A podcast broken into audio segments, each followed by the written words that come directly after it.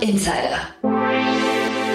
Herzlich willkommen zu Startup Insider Spotlight. Mein Name ist Jan Thomas und heute zu Gast Jan Julko, der CEO und Gründer von Everphone. Und wir sprechen über eine 270 Millionen Euro starke Finanzierungsrunde. Eine Mischung aus Fremdkapital und Eigenkapital, logischerweise, aber ein toller Auftakt ins Jahr, ein tolles Signal. Und äh, wir haben natürlich gesprochen über das Marktumfeld, wir haben gesprochen über das Thema Device as a Service, also das Geschäftsmodell von Everphone. Wir haben gesprochen über die Auswahl der ersten Business Angels und die, ja, würde ich sagen, Auswirkungen, die sie auf den späteren Geschäftsverlauf, auf den Erfolg eines Unternehmens haben. Wir haben gesprochen über Komplexität und was daran möglicherweise gut sein kann, über Verkaufsargumente und vieles mehr. Also viele Learnings jetzt im Gespräch, wie gesagt, mit Jan Julko, dem CEO und Gründer von Everphone. Bevor es losgeht, noch eine Bitte. Like oder teile diese Folge. Deine Unterstützung ist für uns von unschätzbarem Wert und hilft uns, unsere Inhalte kontinuierlich zu verbessern. Interview.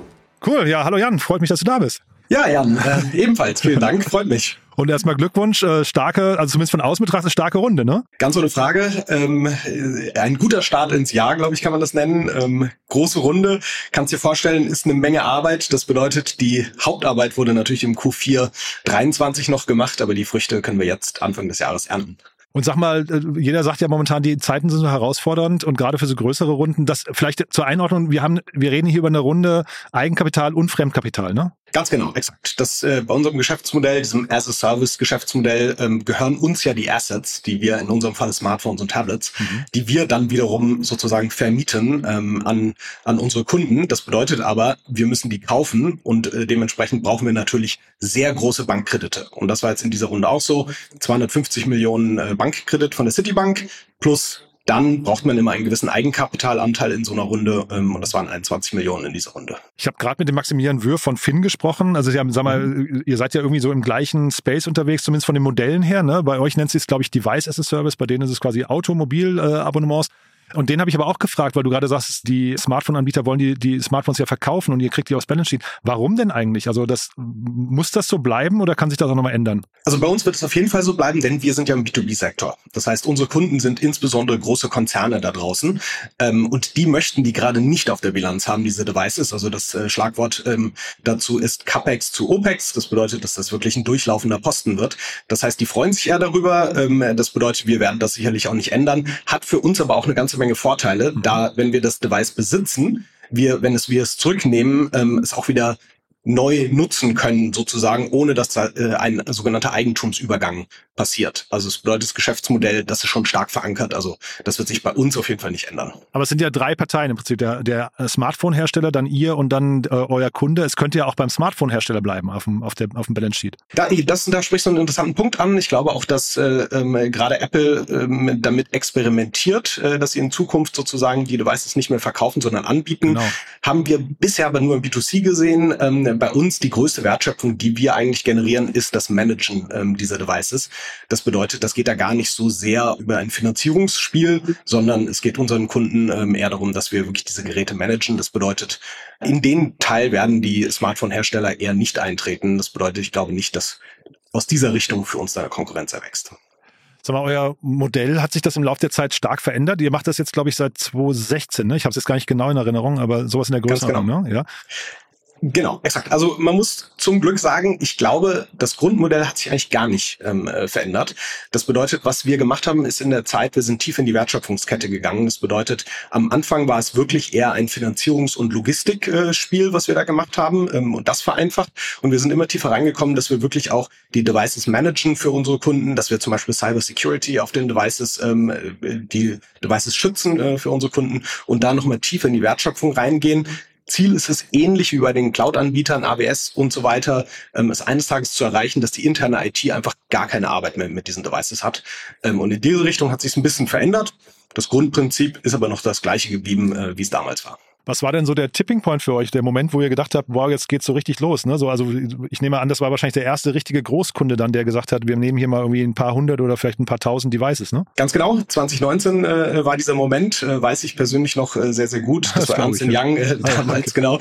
Die waren die ersten, die dann wirklich, also äh, davor hatten wir wirklich so Kleinstkunden im B2B, also eher so 20, 30, 40 Devices. Und da ähm, hatten wir dann direkt einen Auftrag über 1000 äh, Devices als Proof of Concept, aus denen dann später wirklich 10.000 Devices in ganz Deutschland, also alle, alle Ernst Young äh, Consultants hatten dann äh, unsere Telefone. Und das war für uns auch so, da haben wir gemerkt, die tatsächliche Wertschöpfung generieren wir bei großen Unternehmen. Und das ist seitdem auch wirklich im Zentrum äh, ähm, unserer Tätigkeit. Das heißt, wir konzentrieren uns wirklich auf Corporate Customers. Wie viel Wettbewerb gibt's da? Weil also eigentlich würde man jetzt denken, ihr habt dann so einen heiligen Gral gefunden, den man jetzt eigentlich nur ausrollen muss, oder, oder ist es nicht ganz so einfach? Also gibt's auch vielleicht so ein was ich ein Ideal Customer Profile, das dann doch sehr eingeschränkt ist? Ähm, also das ist tatsächlich, der Markt ist sehr, sehr groß. Ähm, das, da hat uns äh, in Europa auf jeden Fall die DSGVO auch sehr in die Karten gespielt. Mhm. Das bedeutet, dass Leute nicht mehr Privatdevices benutzen können oder dürfen äh, ähm, äh, als Arbeitsgerät. Mhm. Das bedeutet sehr großer Kundenkreis und natürlich gibt es Wettbewerb, also ganz historisch schon die ganzen Leasinganbieter, aber auch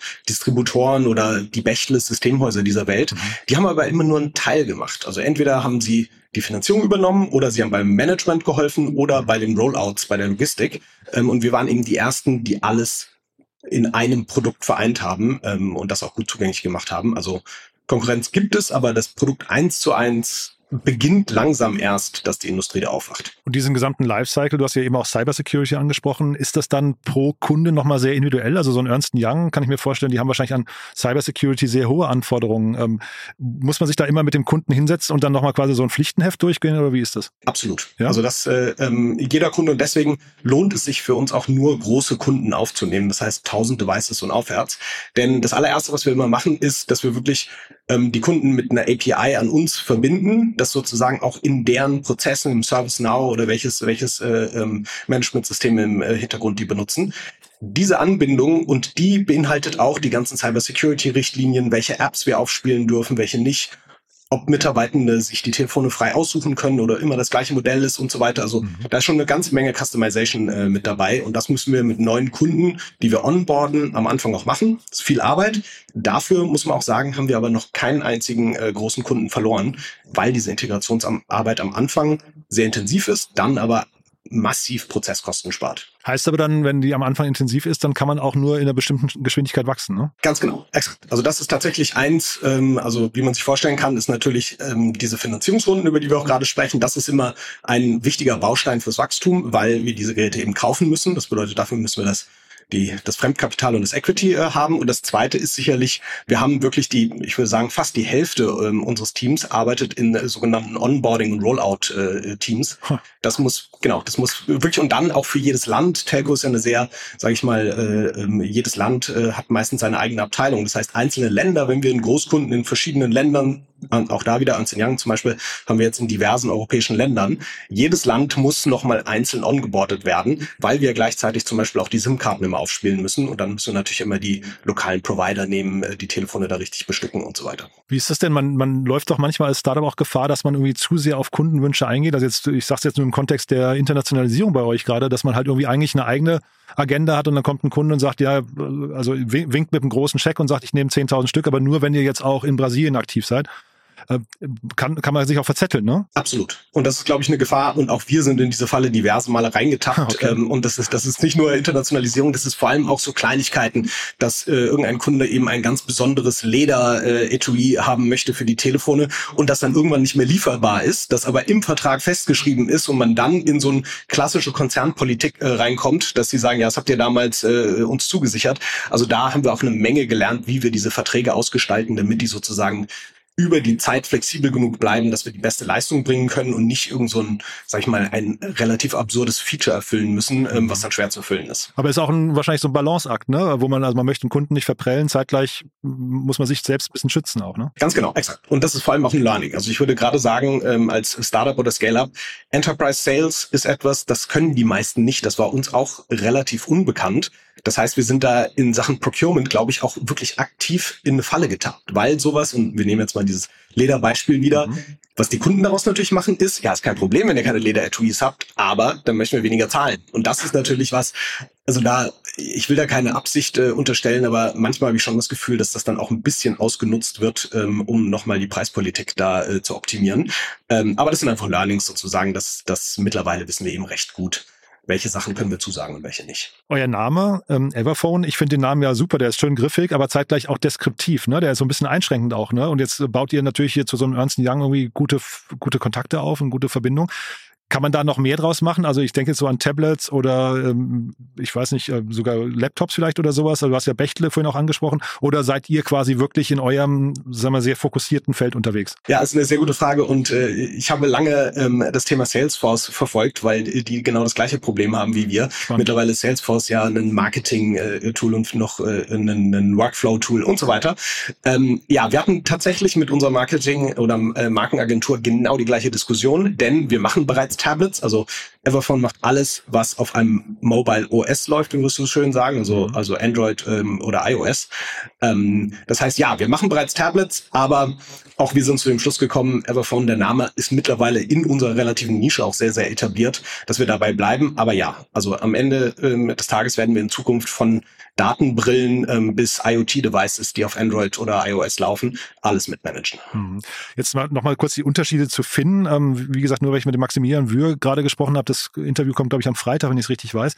Äh, der hatte gesagt, dass ähm, da die ja auch nur zum Beispiel einen Monat anbieten, ähm, an, äh, unter einem Privatkunden oder auch Businesskunden, dass das oft so ein bisschen auch als verlängerte Probefahrt gesehen wird und dann eigentlich dadurch ein Marken, eine Markenbindung zum Beispiel mit Audi oder Tesla oder so entstehen kann.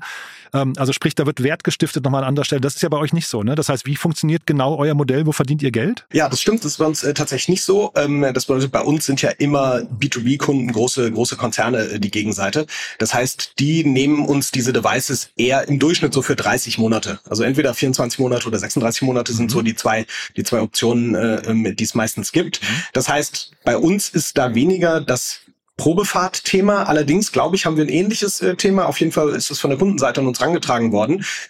Immer mehr Unternehmen möchten ihren Mitarbeitenden anbieten, dass es eine freie Wahl des Telefons gibt. Also man vereinfacht gesagt will nicht vorgeben, ob man jetzt ein iPhone oder ein Android-Phone äh, mhm. nutzen soll. Die interne IT hat aber oft Schwierigkeiten, so eine diverse Flotte zu managen.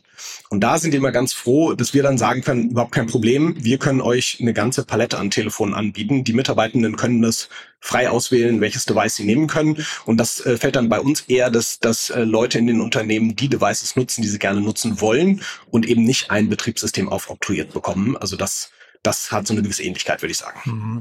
Und ähm, andere Ähnlichkeiten, der ähm, Max hatte irgendwie gesagt, also Punkte, die zum Beispiel an, im Rahmen der Finanzierungsrunde äh, erwähnt wurden von Investoren, ist, es ist sehr kapitalintensiv, sehr komplex, physisch und asset-heavy. Und das trifft ja eigentlich auf euch im gewissen Grad auch alles zu, oder? Absolut. Also ich würde sogar noch dazu sagen, äh, da Telefone natürlich viel kleinteiliger sind, ähm, dass der Logistikaufwand äh, nochmal eine ganz andere Dimension hat. Insbesondere, da wir es ja auch wirklich weltweit äh, die Logistik organisieren müssen. Aber äh, der Rest trifft natürlich total zu.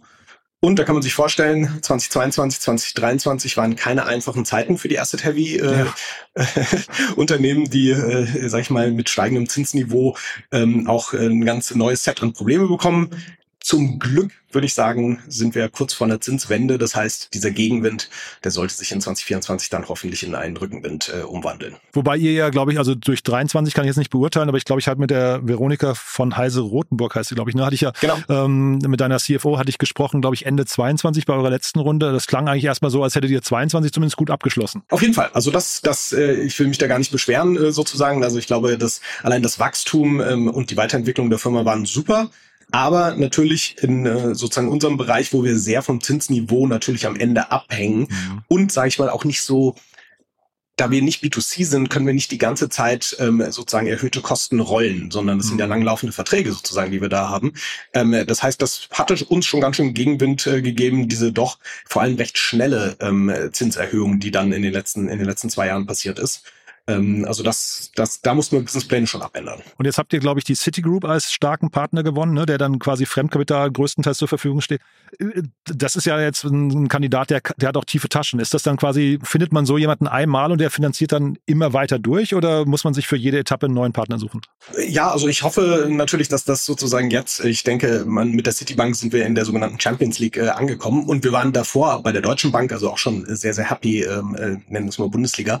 Ähm, aber ja, also mit Citibank, das besonders, äh, das Besondere an der Citibank ist natürlich die größte Bank der Welt und dementsprechend eben wirklich weltweit überall präsent. Ähm, das heißt, da ergeben sich nochmal ganz andere Möglichkeiten, zum Beispiel zur Refinanzierung des US-Geschäftes, da haben wir ein Office aufgemacht und so weiter. Also ich denke, mit der Citibank äh, hoffentlich werden wir jetzt viele Jahre erstmal äh, sozusagen gut versorgt sein. Und wie gucken die auf diesen ganzen Subscription-Markt? Also ich, ich meine mich zu erinnern, dass du in unserem allerersten Gespräch mal gesagt hast, so alles, was, ähm, was man irgendwie auf Subscription drehen kann, wird auch mal irgendwann Subscription, war, glaube ich, so deine These. Teilen die, die die These? Ja, genau. Und vor allem bei der Citibank, glaube ich, ähm, was sich generell geändert hat, seitdem ich Everphone damals 2016 ähm, äh, gegründet hatte, ist, dass mittlerweile alle Banken verstehen, dass Smartphones und Tablets nach zwei, drei Jahren noch einen Restwert haben. Mhm. Weil früher haben die immer gesagt, das Device, also die gingen dann nach den Abschreibungsregeln und haben gesagt, es ist ein geringwertiges Gut, das ist irgendwann abgeschrieben nach äh, zwei, drei Jahren, ist nichts mehr wert. Mhm. In der Realität wissen wir natürlich alle von Rebuy und Backmarket, ähm, dass man ein, ein drei Jahre altes iPhone noch sehr, sehr gut verkaufen kann, äh, wenn man es refurbished hat. Ähm, und das hat die große Änderung in dieser, das ist ja eine sogenannte Asset-Backed Security-Struktur, die wir da haben. Also ähm, die, die Finanzierungsstruktur setzt zum Teil auf den Restwert der Telefone. Und das hat uns eben enorm geholfen, die Zinskosten runterzukriegen, da es jetzt externe Anbieter von Daten gibt und auch die Banken glauben, nach zweieinhalb Jahren ist so ein iPhone noch Geld wert. Ähm, und das hat uns eigentlich dem System nochmal Riesenrückenwind gegeben. Ja, ich habe gerade den Philipp Singer, den CCO von Rebuy im Podcast gehört, in dem Pricing Friends heißt er, glaube ich, ähm, von, von der von High. Und der hat nochmal bestätigt, hat gesagt, also äh, alte Telefone sind eigentlich relativ äh, preisstabil, das würde man gar nicht glauben. Ne? Also ab einem gewissen Punkt äh, gibt's da gar keinen Preisverfall mehr. Das ist richtig und es gibt sogar einen ganz anderen interessanten äh, Trend, äh, der wurde uns auch von den Unternehmen äh, zurückgespielt. Es gibt in der nächsten Generation äh, der Arbeitnehmenden sozusagen eine ganze Menge, die wollen ein refurbished Telefon. Also da ah, geht's gar nicht drum, dass sie sozusagen, das ist gar nicht ein Preisthema, sondern es ist eher, dass sie sagen, wir wollen Elektronikschrott vermeiden, äh, ich sag mal, das, das Top-Modell vom letzten Jahr ist äh, für dieses Jahr noch perfekt nutzbar. Mhm. Äh, sieht man ja auch bei den neuen Releases äh, von Telefonen. Da ist jetzt technisch auf jeden Fall gesehen kein Quantensprung mehr drin gewesen in den letzten Jahren. Ähm, und die fragen wirklich danach. Also das mhm. bedeutet, ich glaube, das ist auch so ein Mindset-Change, dass man solche Devices einfach länger benutzt und nicht immer neu kaufen muss. Du hast eben die Gründungsphase angesprochen oder seit, seit Gründung. Ganz kurz nochmal, ich hatte mir deine ersten Angels angeschaut. Kannst du mal uns da nochmal durchführen durch das Setup? Und weil ich meine, ihr habt ja eine, eine tolle Entwicklung. Welche Rolle haben die ersten Angels gespielt? Ja, die ersten Angels, glaube ich, sind immer entscheidend, äh, ganz am Anfang, weil man da ja auch am meisten, sage ich mal, faktischen und emotionalen Support braucht, ähm, äh, weil es so viele Höhen und Tiefen gibt. Das bedeutet, erster Angel und äh, sozusagen ja äh, schon langer langer Kollege auf meinem Lebensweg ähm, war der Henrich Blase von Check24, mhm. der natürlich insbesondere diese digitalen, wie baut man ein großes Unternehmen auf, wie skaliert man, aber immer mit mit Sicht, dass man auch nicht zu schnell wächst. Also der hat mich immer, äh, er auch mal ein bisschen gebremst. Internationalisierung zum Beispiel, wissen ja, Check24 hat auch lange äh, nicht internationalisiert. Das bedeutet, ich glaube, das war, das war außerordentlich hilfreich, ihn mit an Bord zu haben. Und dann hatte ich noch eine ganze Reihe der Berliner Business Angels mit drin, aber dann würde ich sagen, der zweite wirklich der nochmal einen ganz neuen Spin reingebracht hat, ähm, war der Kevin Ryan, ähm, das ist der MongoDB-Gründer mhm. ähm, aus New York. Mhm.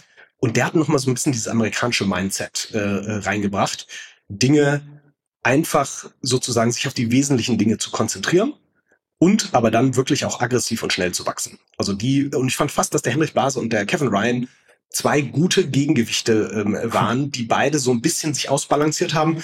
Und da bin ich sehr, sehr dankbar, dass wir nicht zu crazy gegangen sind. Ich nenne das immer in die in den in der Pre-21 äh, Time, also damals, als das Geld noch, sag ich mal, äh, äh, etwas einfacher war zu raisen. Ähm, da sind wir nicht in diese absolute Hyperscaling-Falle getappt. Äh, ich glaube, das war dem dem Henrich Blase äh, äh, zu verdanken und auf der anderen Seite der Kevin Ryan ähm, war immer der, der gesagt hat, komm, geht nach vorne, äh, äh, konzentriert euch auf die großen Unternehmen, schafft, äh, schafft äh, äh Werte und baut Technologie. Kevin Ryan, ich meine, das ist ja ein Superstar, ne? Ähm, wie, wie gewinnt man so jemanden? Da, da, also, echt witzig. Der hat mich angerufen.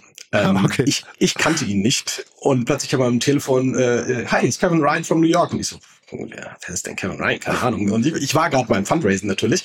Ähm, und dann später stellte sich raus, dass unser damaliger Finanzierungspartner Eifel Finanzes, so ein Spezialfinanzier, äh, wo wir am Anfang waren, ähm, die erste kleine Facility hatten, der der CEO kennt Kevin Ryan zufälligerweise und die waren in New York, waren beim Dinner und da hat er davon erzählt, dass er gerade dieses Device as a Service gemacht hat und anscheinend Kevin Ryan war sofort begeistert von dieser Idee und hat mich proaktiv angerufen. Also das war das war das angenehmste Fundraising, was ich je gemacht habe. Ah, cooler Moment, ja wahrscheinlich, ne?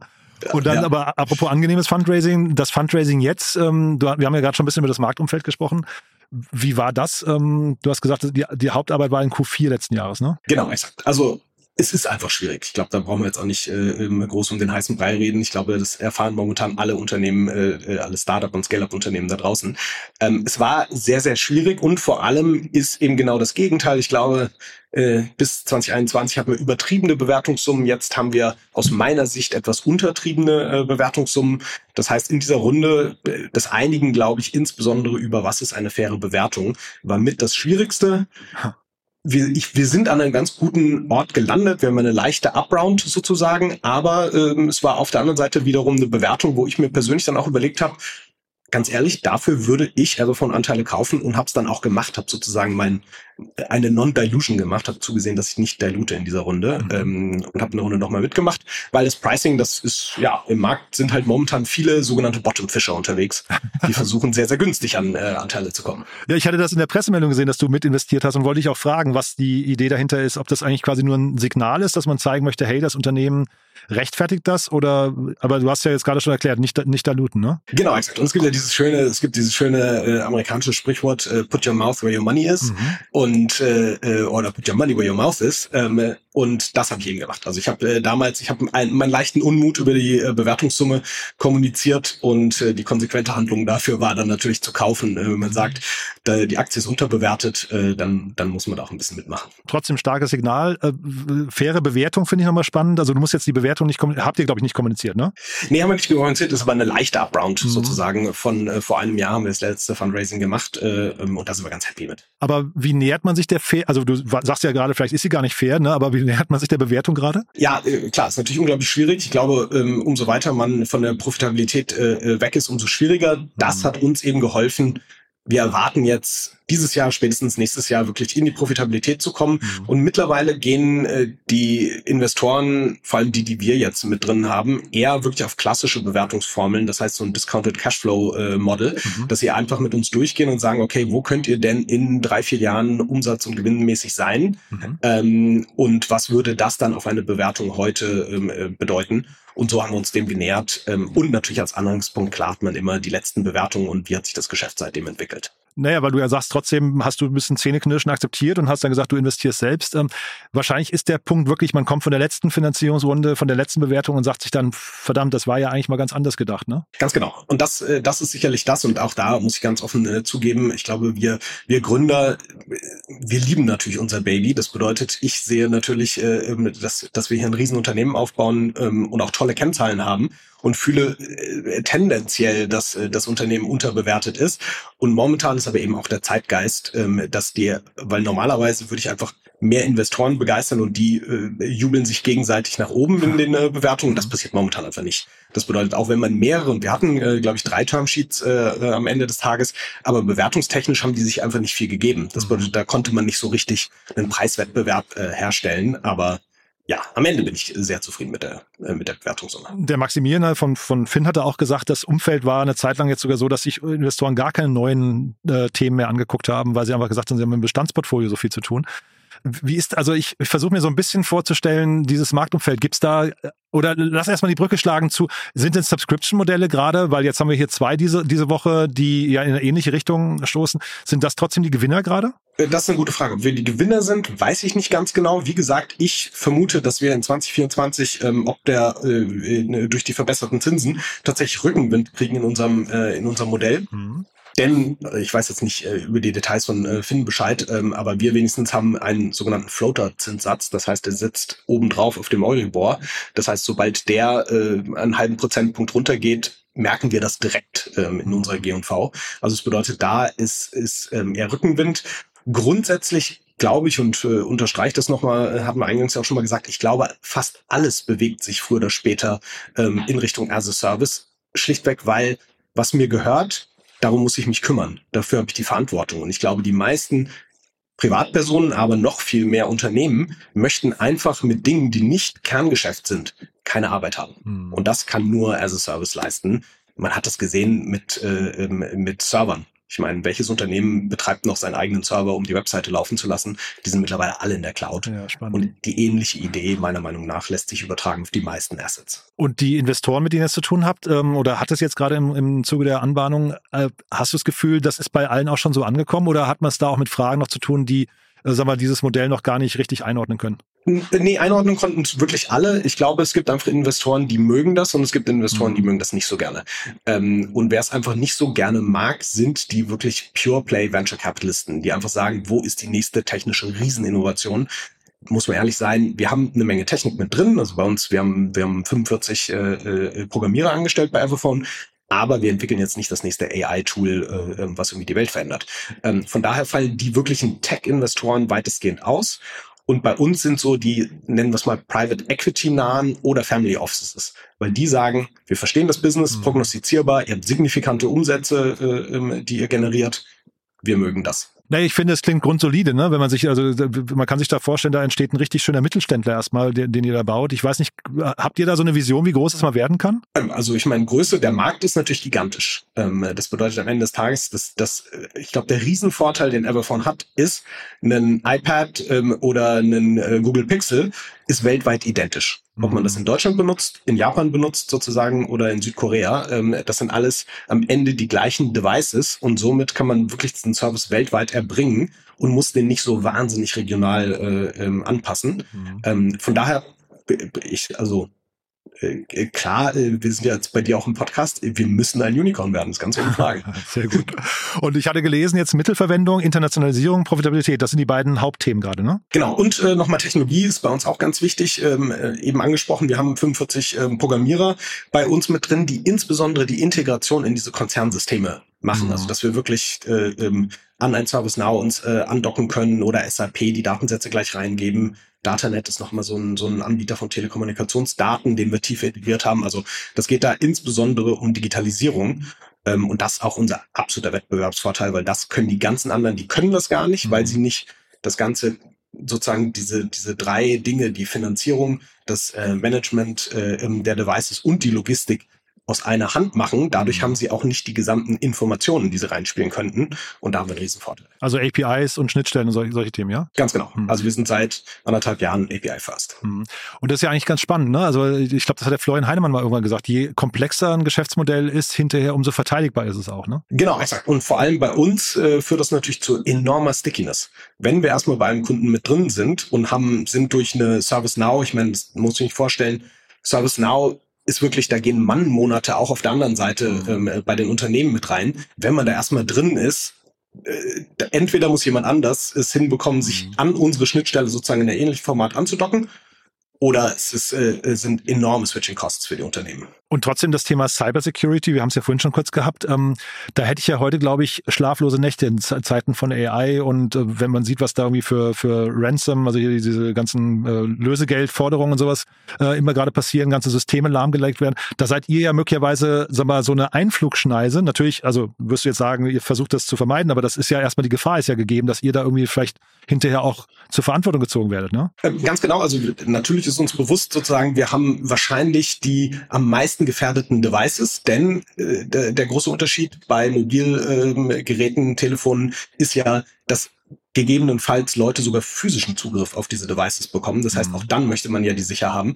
Das zum Beispiel ist, wir haben ein 24-7 ähm, ähm, Lösch eine Löschabteilung, wo Mitarbeitende von den Unternehmen wirklich sich melden können und sagen, mein Telefon wurde geklaut und dann ah, ja. wipen wir die remote. Also das bedeutet, da sind einfach keine Daten mehr drauf. Ähm, und das Zweite, was wir machen, ist, wir haben selbst keine ähm, Cybersecurity Software hergestellt, sondern wir verlassen uns da auf die Spitzenpartner, die es da draußen gibt. schlagen diese Lösungen ähm, den Unternehmen vor, haben aber einen riesen Vorteil. Bevor das sozusagen unser Lager verlässt, ist das Device schon sicher weil wir in Zusammenarbeit mit den Unternehmen schon vorher besprechen, was soll da alles drauf, welche Security-Lösung, welche Mobile Device Management-Lösung. Das bedeutet, da kann auch nichts mehr passieren, bis es zum Kunden geliefert wird. Und da sitzen wir wirklich am neuralgischen Punkt. Sag mal was zu eurem Lager. Ich hatte mir das aufgeschrieben. Ich hatte das in der Pressemeldung gesehen. Euer Berliner Warehouse stand da, glaube ich. Wurde, wie, wie hat man sich das vorzustellen? Ich kenne das nur von Rebuy. Das ist halt so ein Riesending. Wie ist das bei euch? Genau, also wahrscheinlich äh, gar nicht so unterschiedlich, wenn man sich angucken würde, auch wenn ich das von Rebuy jetzt persönlich nicht kenne. Ähm, aber bei uns, ähm, glaube ich, im Unterschied zu äh, Rebuy geht es mehr darum, dass die Devices richtig aufgeladen wird, also dass die richtigen, die richtigen Apps äh, vorinstalliert sind, die richtige Konfiguration gemacht wird und so weiter. Große Vorteil ist natürlich, wir haben eine überschaubare Menge an Devices. Also es gibt vielleicht eine Flotte von 20 verschiedenen äh, Smartphones, die wir momentan im Angebot haben. Das heißt, wir brauchen nicht so eine Breite, aber wir können die Telefone nicht einfach nur nackt rausschicken, in Anführungszeichen, sondern die müssen eben von vornherein ordentlich mit der richtigen Software bespielt werden für die einzelnen Kunden, dass die wirklich ankommen und sofort einsatzbereit sind. Mhm. Jetzt seid ihr natürlich irgendwie dann im Circular Economy ähm, Umfeld unterwegs. Ähm, ich hatte gelesen, ihr habt die EcoVadis, war das glaube ich, Silbermedaille bekommen letztes Jahr.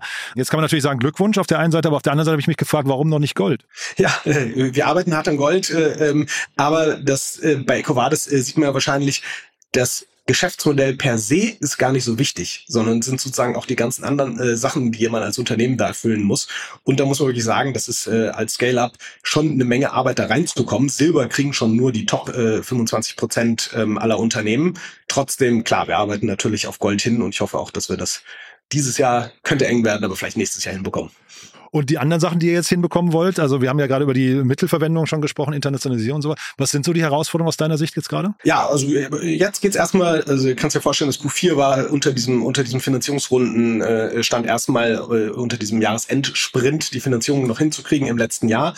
Ähm, was wir jetzt machen, ist wirklich uns noch tiefer auf die Bedürfnisse von Enterprise-Kunden ähm, zu spezialisieren und gerade diesen regionalen. Das bedeutet, momentan haben wir doch noch sehr viel deutsche Kunden, die aber alle schon gesagt haben, wie sieht's denn aus? Rest von Europa natürlich gar mhm. kein Problem.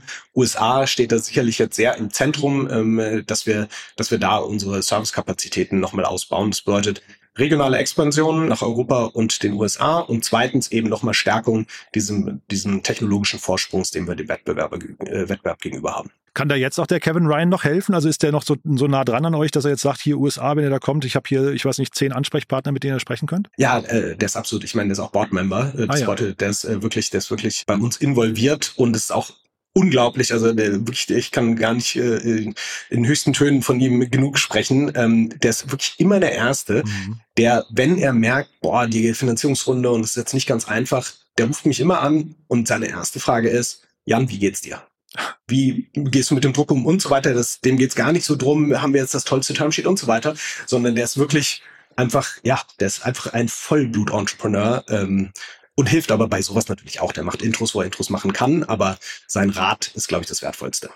Ja, wir können ja mal seinen Wikipedia-Eintrag, glaube ich, äh, gibt's wahrscheinlich von ihm mal verlinken, weil äh, wir kennen den damals noch von, dass wir The 100 New York gemacht haben. Da war, war die Frage, wer soll eigentlich das Vorwort schreiben? Und da haben wir in der Szene rumgefragt, haben alle gesagt, Kevin ist der Superstar, der soll das machen. Und dann hat er das geschrieben. Äh, und deswegen, also der ist schon, ähm, der, der, da, da habt ihr, glaube ich, wirklich jemanden krasses für euch gewinnen können, der dann scheinbar auch, und darauf will ich nur hinaus, diese ersten Angels, die, die, die prägen ein Unternehmen wirklich mit, ne? Absolut. Also ich würde sagen, dass die insbesondere auch wie, wie tickt das Unternehmen sozusagen auch intern, weil natürlich auch diese frühen Angels sind ja sehr, wenn man das C-Level besetzt, die machen ja die ganzen C-Level-Interviews sozusagen und selektieren da auch nochmal gewisse Charaktere mhm. heraus.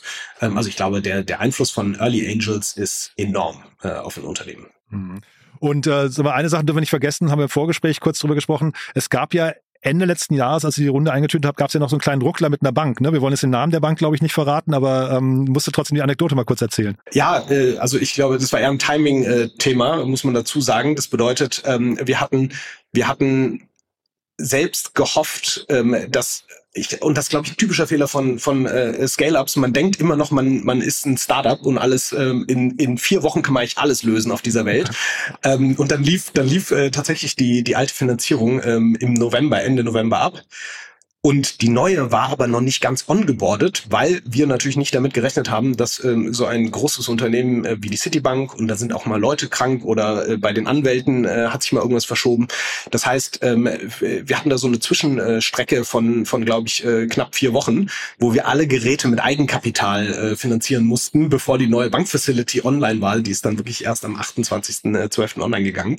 Ähm, und das bedeutet, wenn man dann als, als, als Gründer und CEO auf den Kontostand schaut und bei der Größenordnung, die wir momentan an Telefon da so rausschicken, sieht, wie der Kontostand runterschmilzt, da wird einem schon ein bisschen anders.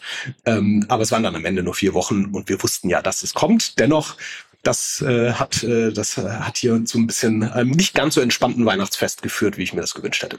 Okay, aber jetzt jetzt ist glaube ich alles gelöst, ne? So klingt's, oder? Genau, ist alles gelöst. Äh, sozusagen wir haben direkt am 28. und das das halt dann das Tolle bei so einer Bank da sind dann äh, jetzt mal vereinfacht gesagt die 250 Millionen auch sofort verfügbar. Das heißt, es war wirklich am nächsten Tag war alles wieder ausgeglichen, das Geld wieder zurück auf dem Konto, äh, ähm, was wir da als Eigenkapital benutzen mussten.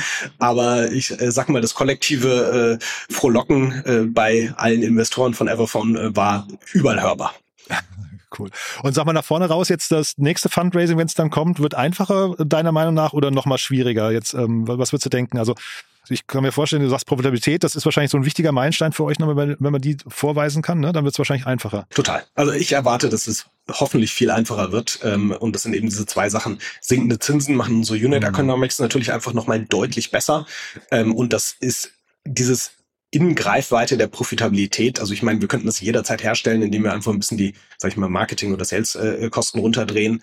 Das bedeutet, da fühlen sich die Investoren natürlich viel wohler und man muss auch sagen, wir eröffnen uns da eine ganz neue, ähm, eine ganz neue Gruppe von Investoren, ähm, in dem Moment, wo wir, wo wir wirklich profitabel sind, sind ja die ganzen, ich sag mal, die gesamte Private Equity Welt äh, ja. ist ja hoch interessiert daran. Aber Stichwort Unit Economics ist ja nochmal spannend. Ich habe mich äh, im Vorfeld tatsächlich gefragt, was ihr noch für Stellschrauben habt. Deswegen hatte ich auch nach neuen Märkten gefragt, äh, was ihr für Stellschrauben habt, um, äh, ich weiß nicht, noch mehr rauszuholen aus dem einzelnen Kunden. Weil eigentlich, ähm, ne, ihr seid ja so ein bisschen wahrscheinlich, also Apple lässt sich ja von euch wahrscheinlich keine Preise diktieren. Ne? Das heißt, eigentlich geht's nur durch Wachstum, ne? Genau, exakt. Durch Wachstum und tiefer in die Wertschöpfungskette. Das bedeutet wirklich dieses Managen der Telefone, ähm, da gehen wir wesentlich tiefer rein und nehmen den IT-Abteilungen halt immer mehr ab.